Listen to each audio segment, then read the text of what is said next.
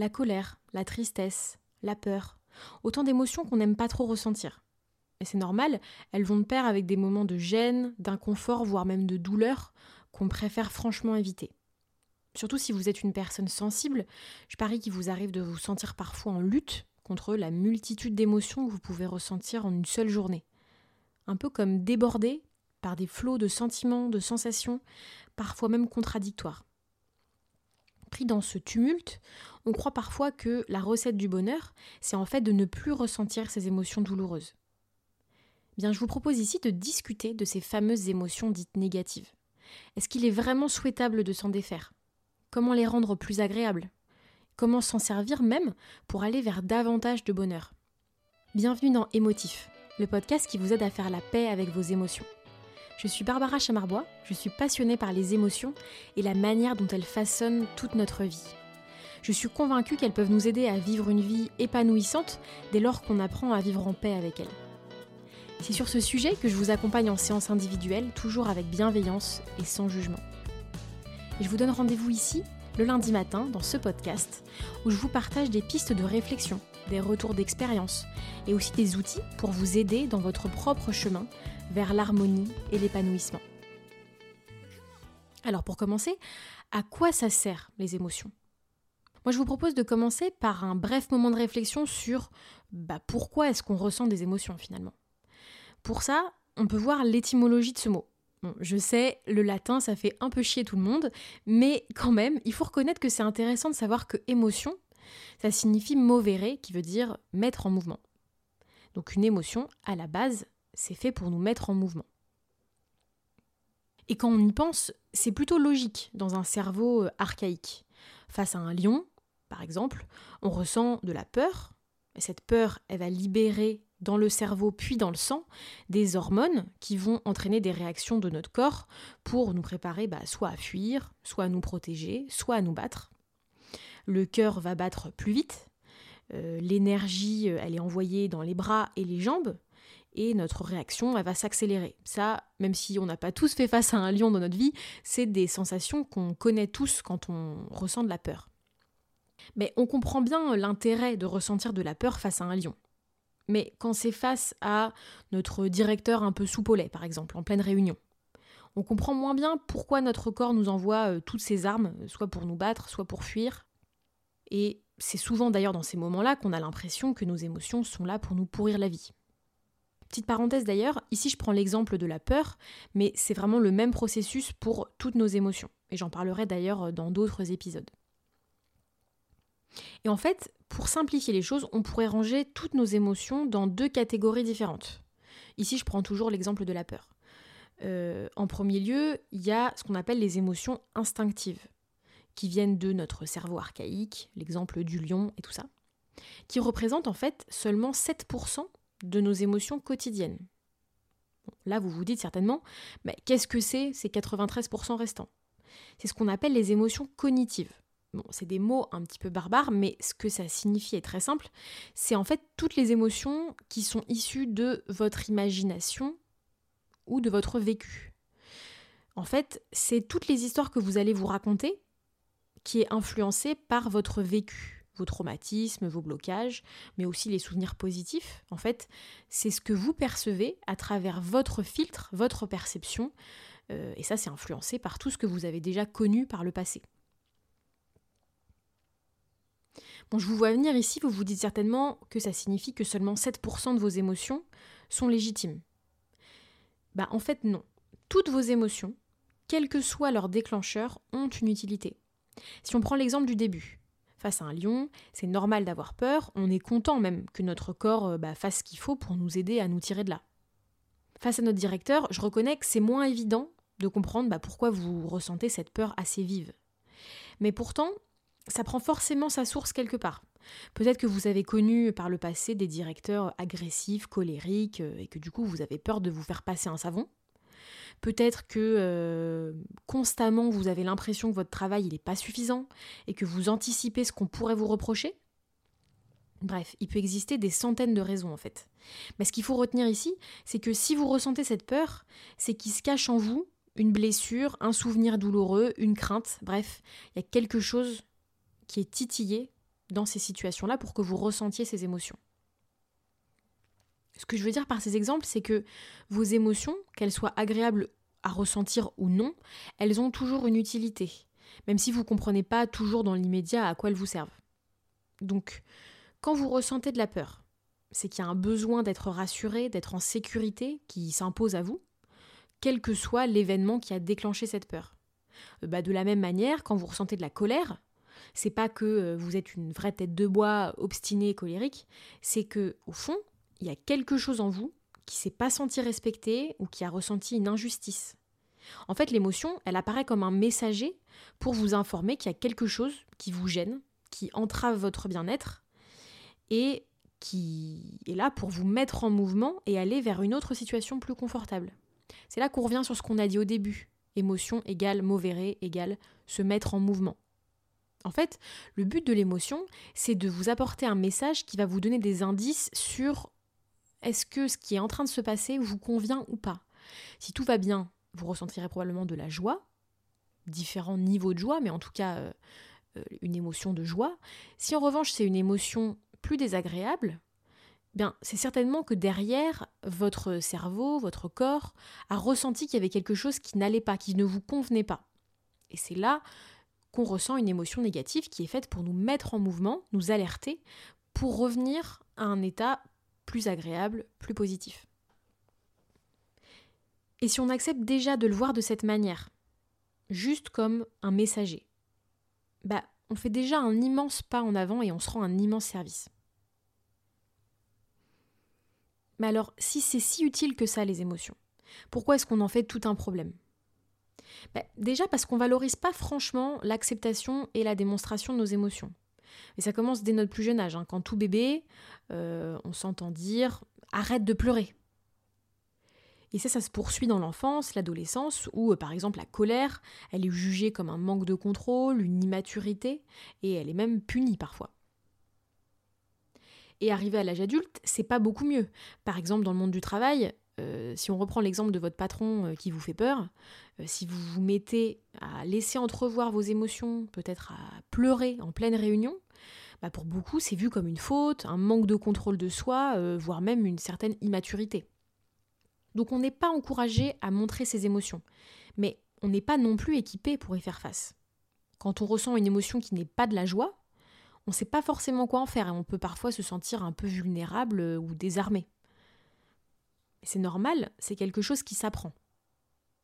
Pour vous donner un exemple personnel, dans mon cheminement vers l'acceptation, la paix avec mes propres émotions, mais j'ai souvent cru que quand euh, de la colère ou de la peur euh, assez intense montait en moi, c'était une sorte d'échec, que je faisais fausse route ou que je faisais pas les choses correctement. Et je me disais, bah voilà, encore une fois, t'es pas capable de bien réguler tes émotions, tu te laisses submerger, etc. Alors qu'en réalité, c'est un peu l'inverse. C'est à partir du moment où tu acceptes que ces émotions, elles existent et qu'elles te traverseront au quotidien, que tu le veuilles ou non, et surtout qu'elles ont une véritable utilité, que tu te lâches un peu la grappe et que tu finis par guérir. Enfin, c'est ce que j'essaye de faire au quotidien. Je vous dis pas que j'y arrive toujours. Donc on parle souvent de gestion des émotions, mais je crois pas que ça doit vouloir dire ne plus ressentir d'émotions désagréables, mais plutôt écouter ses émotions et choisir d'agir en conséquence pour son propre bien-être. Je vous donnerai à la fin de cet épisode un outil concret que je donne souvent à mes patients en séance pour vous aider à faire ça.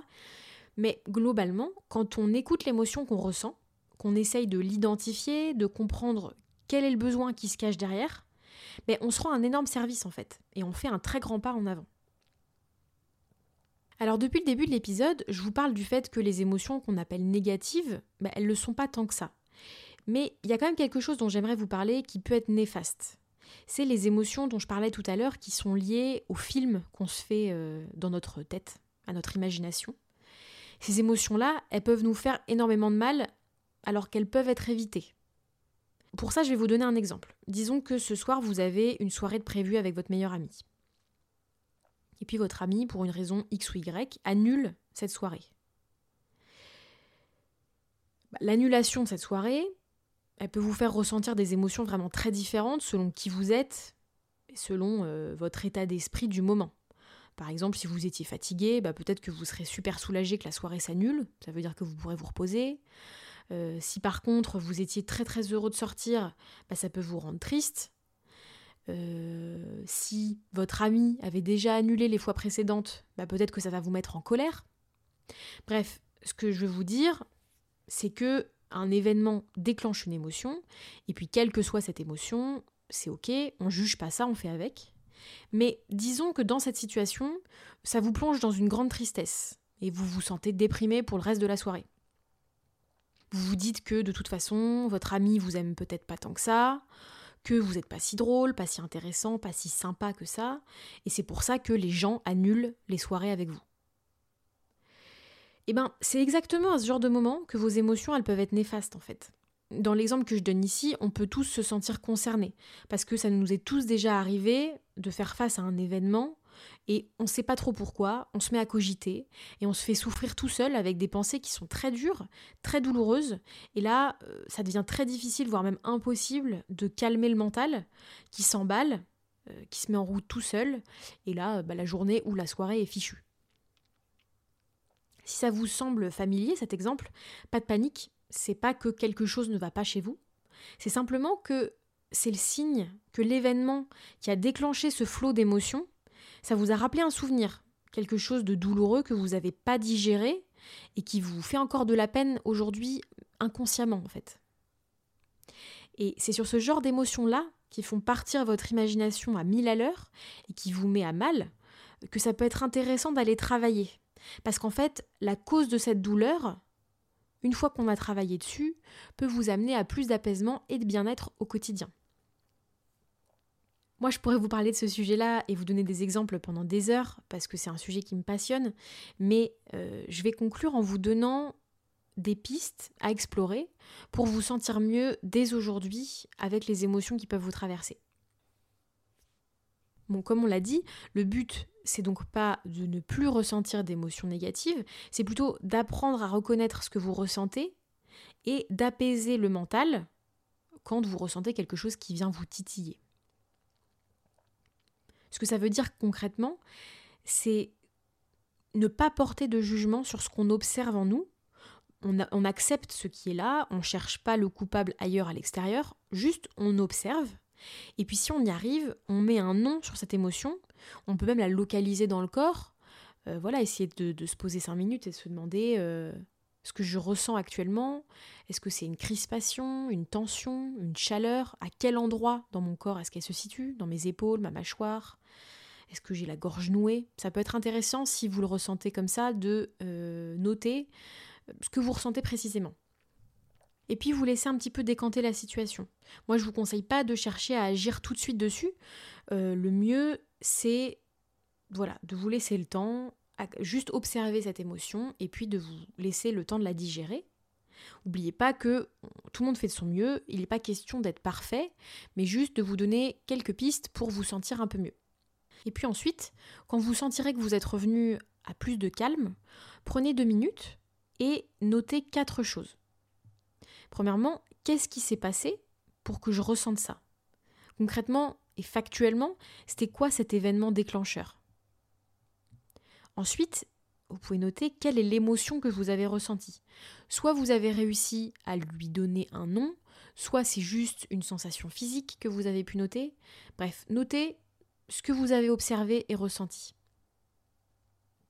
Ensuite, troisièmement, vous pouvez noter quelles sont les pensées que vous avez eues automatiquement. À quoi est-ce que vous avez pensé pendant ou juste après l'émotion forte que vous avez ressentie?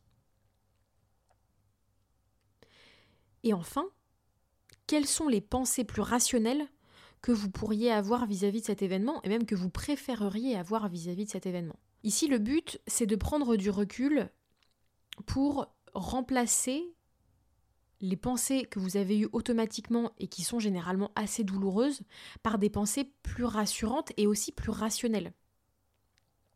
Alors ça, c'est pas toujours facile à faire parce que ça implique souvent beaucoup d'affect. Mais ce que vous pouvez essayer de faire, par exemple, c'est de vous dire bah, si cette situation, elle arrivait à quelqu'un de proche de moi, quelqu'un que j'aime vraiment beaucoup, comment est-ce que je pourrais rassurer cette personne, l'aider à avoir des pensées plus rassurantes et plus rationnelles par rapport à l'événement de départ pour bah voilà, lui apporter du réconfort et l'aider à voir les choses sous un autre angle qui soit plus confortable. Le but de ce petit travail d'écriture, encore une fois, il n'est absolument pas de vous juger et de vous dire que vous n'avez pas eu les bonnes pensées face à l'événement de départ. Au contraire, il vous permet de revenir au calme en vous rassurant, en posant le problème à plat à l'écrit pour trouver du recul et même pourquoi pas des solutions. Alors, j'imagine que dit comme ça, ça vous paraît sûrement un peu simplet comme exercice, mais je vous assure que l'écriture peut vraiment vous permettre de mettre à plat ce qui se passe dans votre tête, surtout si vous avez un mental qui va beaucoup plus vite que ce que vous aimeriez et que tout va très très vite et que vous avez des pensées qui fusent et qui sont pas toujours celles qui sont les plus confortables.